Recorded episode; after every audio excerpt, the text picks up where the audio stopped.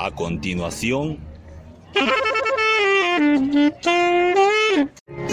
La entrevista del Coco.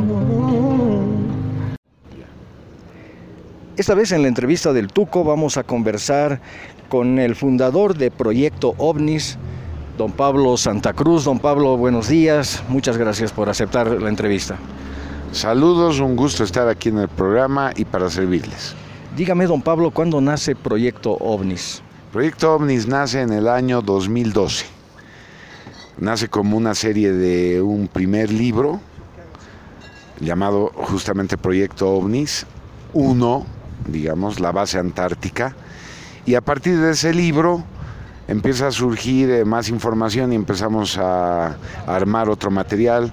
Con el segundo libro ya presentamos las primeras conferencias en Cochabamba y las primeras cineconferencias en el año 2013, aquí en La Paz y en Cochabamba. Fueron un fenómeno cultural en La Paz. Eh, hemos tenido 40 funciones de proyecto OVNIS en todo el país en estos años. Cuénteme, don Pablo, ¿qué es lo que, producto de sus investigaciones, eh, han logrado eh, conocer cuáles serían los hitos de esas investigaciones. Claro, Proyecto OVNI rompe los tabúes que habían con el tema ufológico, cultural, digamos. Entonces eh, identificamos plenamente a los objetos voladores no identificados, no son extraterrestres, son terrestres y los extraterrestres no son hombrecitos verdes o criaturas de otros planetas, son unas potestades cósmicas terribles que regentan el planeta, que es una granja humana. En principio usted me dice que estos platos voladores que los tenemos de alguna manera en la cabeza, en la imaginación, eh, no vienen de otros planetas, eh, surgen de nuestro propio planeta Tierra. Claro, y como no quieren que la gente sepa de estos proyectos negros, porque son tecnologías avanzadísimas, entonces tapan ahí la tapadera con el tema extraterrestre y, se lavan las manos las potencias que los construyen y dicen que son extraterrestres. Eh, ahí surge la ¿Existen o no existen naves que llegan de, de otros planetas, de otras galaxias? ¿Usted cree? No, no, las naves eh, voladoras no identificadas son en su mayoría proyectos negros de las potencias eh, mundiales. Podemos hablar de Estados Unidos, que tiene proyectos negros, Francia, podemos hablar de Israel, podemos hablar de la Unión Soviética o ex Unión Soviética, Rusia, tienen proyectos negros y esa es la procedencia de los ovnis. ¿Qué son los proyectos negros, don Pablo? Son tecnologías que estos países han tomado de, después de la Segunda Guerra Mundial de la Alemania nazi. Entonces el origen de los ovnis en sí es de la Alemania nazi. Ellos los han concebido, los han proyectado y lo que han hecho los aliados, los rusos, es eh, robar toda esta tecnología, llevársela a sus países y desarrollarla. Y engañar a la opinión pública diciendo que son extraterrestres. ¿Y por qué tendrían que ser eso? ¿Cuál es la finalidad? la finalidad es esconder muchas cosas por razones políticas. Usted sabe que el nazismo está proscrito en el mundo por estas potencias. Entonces, si la gente se entera de que eh, no había sido como los aliados indican que Alemania nazi era simplemente un estado genocida y satánico, como nos lo pintan, no nos dan más información. Entonces pueden destapar cosas que no le conviene al sistema si no existen eh, las naves que llegan de otros planetas, de otras galaxias, de otros mundos, eh, ¿tampoco existen entonces los extraterrestres o sí?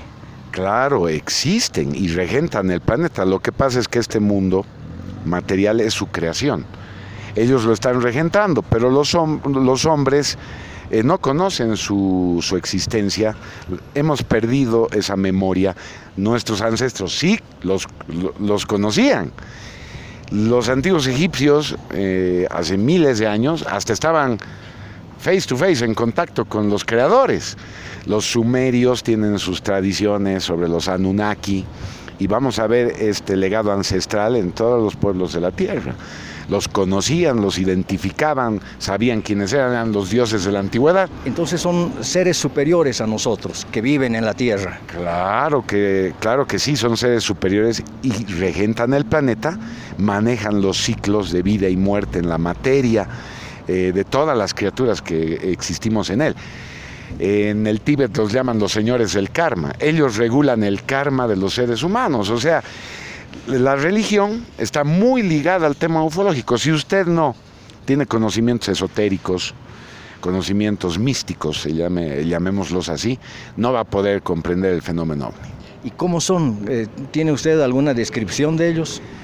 Claro, hay descripciones. En la Biblia a Jehová lo pintan como si fuera un ser terrible, cuya presencia solamente aniquilaría a un ser humano. Eh, entonces eh, es evidente que hay descripciones de ellos, no los pintan muy amigables, son reptilianos, tienen una naturaleza reptil, no porque sean de una raza reptiloide, sino por otras cuestiones ellos asumen esas formas. Ellos pueden asumir muchas formas. Encarnan cuerpos humanos perfectos para interactuar en el mundo material. En fin, es una información maravillosa, muy diferente a lo que puede imaginarse una persona normal eh, que vive con la información que el sistema le filtra. Uno de estos seres superiores entonces podría estar dentro de un cuerpo humano y parecer una persona normal cuando en realidad no lo es. Claro, usted eh, hemos escuchado hablar de las posesiones de los exorcismos. De repente eh, estos seres encarnan en cuerpos humanos e interactúan con nosotros. La historia de Jesucristo es fascinante por eso. Entonces estas deidades que viven eh, en nuestro planeta y que crean estos, estas naves espaciales, que en realidad no lo son, son terrícolas, eh, es todo lo que existe, no, no hay realmente naves extraterrestres, ni hay eh, hombrecitos verdes que lleguen de otros planetas, realmente no hay, ¿usted no cree que hay ese tipo de seres fuera de nuestro planeta Tierra? No como la cultura del sistema nos los pinta, por ejemplo los, los grises, los típicos extraterrestres con brazos y piernas largos, sin boca, sin orejas, con ojos grandes, solamente orificios. Eh, se los llama los grises, o los zeta reticulis, los reticulianos que, vienen, que vendrían de ese sistema estelar, no son tal. Son una raza eh, nativa del planeta, que lo, lo habita hace miles de años y habitan en en lóbregas cavernas, en mundos subterráneos. Eh, ya eso se sabe, pero nos han engañado y la cultura del sistema, los ufólogos mal entretenidos o aficionados, nos eh, desinforman y le dan una procedencia eh, estelar, como si vinieran de otras estrellas, de otras galaxias, de otros sistemas solares. Ahora se sabe que por la inmensidad del espacio exterior es imposible entrar en contacto con vida como la conocemos y similar aquí en la Tierra. Es imposible, o sea, no podemos viajar más allá de la velocidad de la luz y estos sistemas están a cientos o miles de años luz de la Tierra. Entonces, ¿de qué estamos hablando? De que la vida extraterrestre como la queremos ver es inverificable. Don Pablo, con esta entrevista no me quedo con respuestas, me quedo con preguntas. Montón de preguntas que quisiera que usted me las pueda responder, pero es imposible porque usted tiene un tiempo limitado. ¿Dónde puedo eh, dirigirme por la vía del Internet para conocer el trabajo y las investigaciones suyas? Bueno, búsquennos como Proyecto OVNIS. Tenemos eh, muchas páginas, muchos sitios la gente va a encontrar inmediatamente los libros, son seis ya la serie de libros, el último proyecto OVNIS Muy referido a estos sucesos paranormales en la Argentina, lo estamos presentando aquí en Bolivia eh, este próximo lunes 19 de diciembre, única función en el Hotel Torino, Así que eh, pueden encontrar el evento en las redes y ponerse en contacto con nosotros. Don Pablo, agradecidísimo por su tiempo y su generosidad y lo voy a volver a molestar en algún tiempo más para que continuemos conversando. Pero con mucho gusto y un saludo a todos los seguidores de este prestigioso y lindo programa. Muchísimas gracias.